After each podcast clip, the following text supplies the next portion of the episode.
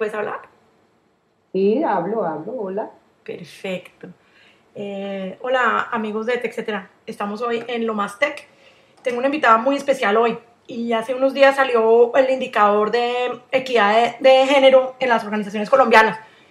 Y más allá de que el 11% de las mujeres, incluso en grados, en, en, puestos gerenciales, gana menos que los hombres, que es una verdad de apuño, parece, en el mundo corporativo global, lo que me pareció interesante de, de cuál es primero el esfuerzo y segundo, eh, los resultados que obtuvieron. Eh, los tres, las tres compañías que tienen más equidad de género en sus organizaciones son eh, empresas multinacionales o corporaciones multinacionales. Entonces yo invité a, tengo una invitada muy especial, una de las, de las, de las miembros de la cuales para que nos cuente hoy en lo más tech y en Mujeres Tech en especial de qué se trata esto.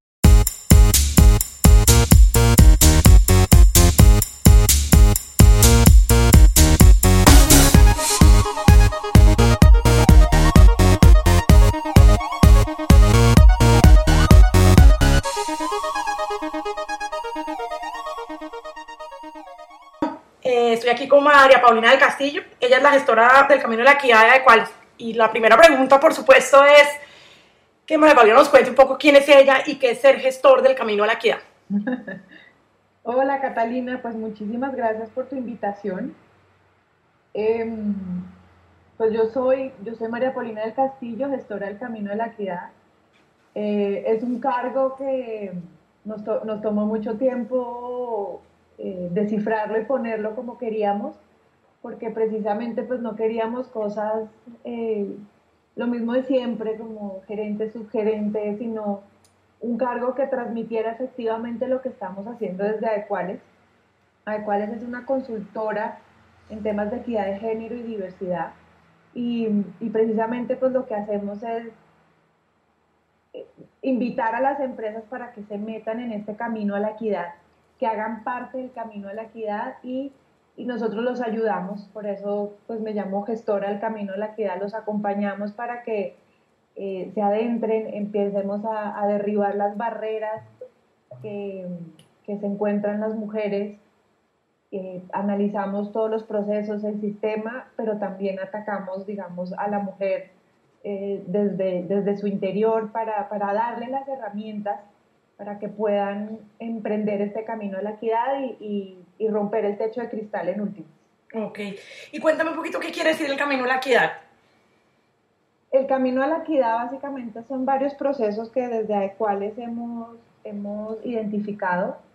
Nosotros hacemos un diagnóstico que puede empezar con el ranking, digamos el ranking que hicimos el año, el, la semana pasada, en donde hacemos un diagnóstico de la fotografía, la radiografía de cómo está la empresa en términos de equidad.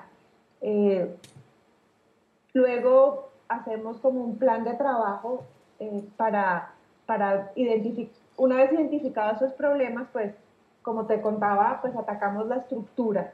Vamos a ver los procesos, los sistemas y la estructura, básicamente los procesos de selección, porque hemos identificado que en varios en los procesos de selección, de remuneración, ascensos, promociones, capacitaciones, es donde se encuentran esas trabas para las mujeres de manera, que, de manera inconsciente existen. Yo no creo que pues ninguna empresa lo haga de manera consciente, pero debido a todos los sesgos inconscientes, a los estereotipos, existen esas trabas. Entonces lo que hacemos es generar procesos equitativos, transparentes y objetivos en la medida que todos esos procesos existan y todo el mundo los conozca y sean objetivos, eh, la equidad y la diversidad tendrán un valor increíble en la, en la organización.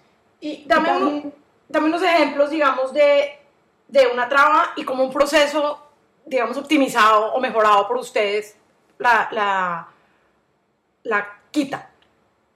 Un proceso, por ejemplo, en, un, en una entrevista está llena de sesgos porque todos tenemos sesgos inconscientes. Entonces, em, cuando tú ves en una entrevista a una mujer de veintitantos años, de una vez en tu cabeza empiezan a imprimirse todos estos sesgos inconscientes que esta se va a casar, esta va a quedar en embarazo, em, y, frente a, y, y, también su competidor es un hombre. Entonces, de manera inconsciente, estás, pues escoges al hombre porque crees que la mujer cuando vaya al escoger la mujer va a ser más costoso para la empresa porque tienes que hacerle la licencia de maternidad, eh, se va a ir eventualmente, eh, tienes que buscarle un reemplazo para su licencia, va a empezar a pedir permisos, entonces va a afectar la productividad. Son un montón de sesgos inconscientes que pues, en la mayoría de los casos no ocurren y que, hacen que la toma de decisiones sea eh, en detrimento de las mujeres. Entonces nosotros lo que hacemos es creamos un proceso de selección equitativo, un documento en el que decimos cuáles son las etapas que una empresa debe cumplir para hacerlo más objetivo en la selección y hacemos unas entrevistas equitativas, hacemos, eh, entrenamos en entrevistas equitativas para eh, eliminar esos sesgos y esas, esos, esos prejuicios, esos estereotipos que hacen que tomemos las eh, decisiones. Con esto lo que buscamos es que la gente simplemente haga conciencia que muchas de nuestras decisiones son automáticas y eh, cuando tenemos claro que esto ocurre, pues ya nos paramos y decimos, hombre, ¿por qué estoy tomando esta o la otra decisión? Claro.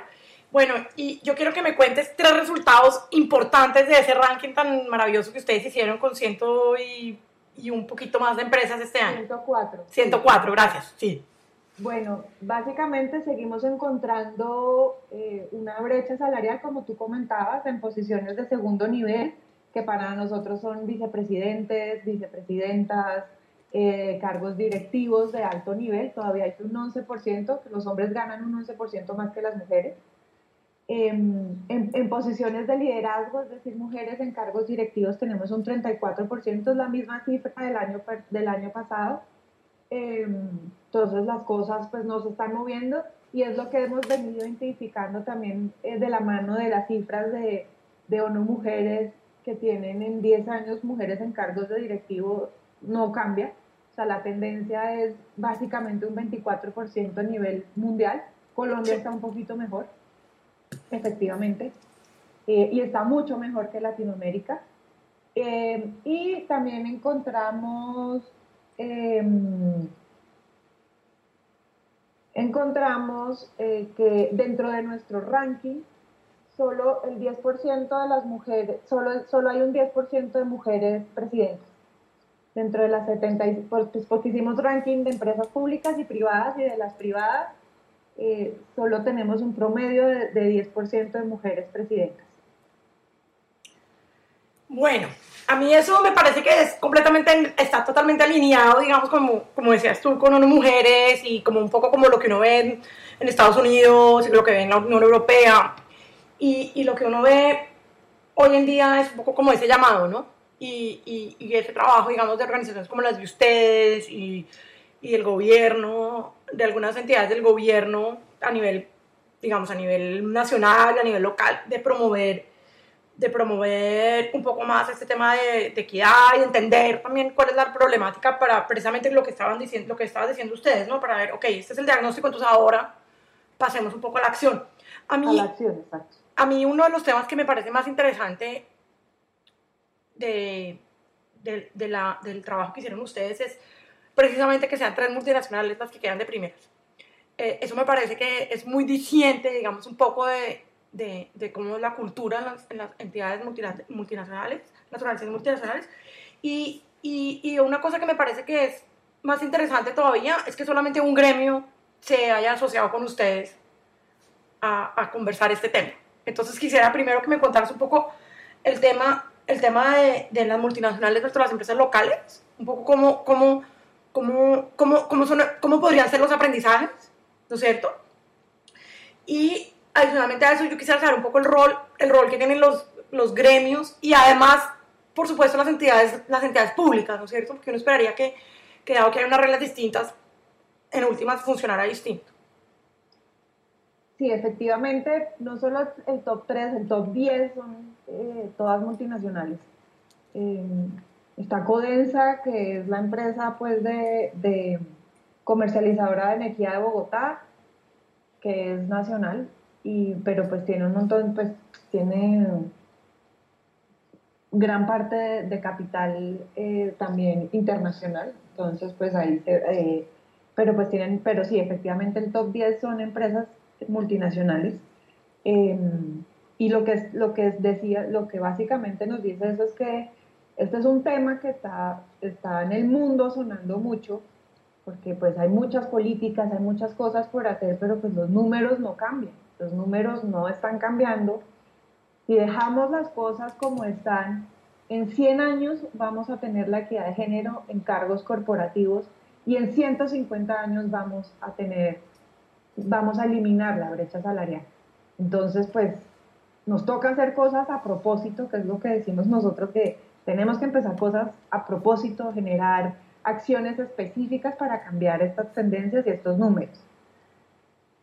Em, la, digamos, la alianza este año, tenemos unas alianzas increíbles porque con estos, con estos datos lo que queremos generar es política pública, empezar a, que desde, desde el distrito, desde lo nacional, se empiecen a generar acciones específicas para ir cambiando, cambiando estos, estos números y, generar política pública y, e ir invitando, ir invitando cada vez más a más organizaciones a que se unan, a que, a que empiecen a, a, creer en esto, a que se ponga el tema sobre la mesa, que pues es la idea que futuros en el año que viene tengamos aliados, eh, gremios eh, que, que, crean en esto y que, y que y que le apunten como un tema importante para, pues es que somos el 52% de la población. además, esto no es un sol, o sea, no es, es, además de justicia, pues es de, desaprovechar el talento, o sea. Sí, de acuerdo, de acuerdo. De acuerdo. A mí, me, a mí eso es la parte como que, digamos, como que a uno lo angustia más, ¿no? Es como el desaprovechamiento del talento. Del talento. Simplemente lo que buscamos es que haya retención del talento. O sea, es en las universidades, nosotros tenemos una gráfica que es lo que mostramos nuestra pirámide de la inequidad que es en las universidades. Hay hasta más mujeres que hombres, sacamos mejores notas, pero a medida que vamos ascendiendo en la estructura organizacional, pues cada vez es, es, un, es, un, es un triángulo en que hay cada vez menos y menos y menos mujeres, entonces pues eso no tiene sentido. Sí, y no solamente no tiene sentido, sino que además si uno mira el términos de económicos, pues tiene menos sentido todavía. Sí, de acuerdo, exacto. Nosotros, digamos que cuando hacemos las presentaciones, lo que queremos es demostrar que pues sí, es un tema de justicia, es un tema de justicia. El 52% de la población es femenino, pero hay un business case, o sea, se ha demostrado que entre, entre hay estudios de McKinsey, del Instituto Peterson de la Economía, de Catalyst, un montón de estudios que demuestran que eh, si logramos más de un 30% de mujeres en cargos de dirección, podemos aumentar hasta un 26% la rentabilidad de las empresas. Claro. O sea, es un tema de números que le conviene a las empresas. Sí, de acuerdo. innovación, sí. De acuerdo. Y bueno, y para terminar, cuéntame qué viene para el año entrante. Bueno, el año entrante eh, tenemos muchas expectativas, continuar creciendo en el ranking. Esperamos llegar a más de 150 empresas que efectivamente eh, empezar a agrandar nuestra muestra y, que estos datos ya sean más de país. Eh, queremos que hacer comunidades con, con estas empresas, compartir las buenas prácticas, hablar de equidad de género, hablar de diversidad eh, para, eh, no sé, como te decía, ponerlo sobre la mesa y que, y que, sea, que sea algo que no solo las multinacionales lo hablen, sino que empecemos a hablar, que las pymes lo tengan en cuenta, que empecemos a, que las multinacionales que están tan avanzadas lo empiecen, que como cuando uno le piden unos requisitos de medio ambiente para cuando son empresas proveedoras, pues también hay unos compromisos en equidad de género. Empezar a ir más allá. Y así esta bola se vaya agrandando y esto vaya generando un efecto replicador en, en la sociedad. Claro, claro, y yo creo que la conversación tiene que ser en esos términos, ¿no es cierto? En unos términos, digamos, puramente de aprovechamiento de recursos, en unos términos de 52% de la población, de estudiantes exitosos, ¿no es cierto? Exitosas, perdón. Sí, me parece, así es. sí. Bueno, eh, María Paulina, mil gracias por estar con nosotros hoy en Mujeres Tech y esperamos ser parte de esta conversación una vez más en el futuro. Claro que sí, Catalina. Mil gracias y muchas gracias por el interés, por estar hablando de este tema súper importante, empezar a hablarlo y que, y que muchas mujeres empiecen a, darse cuenta que esto es un tema, porque a veces no, no nos damos cuenta. Esto fue lo más tech y nos vemos.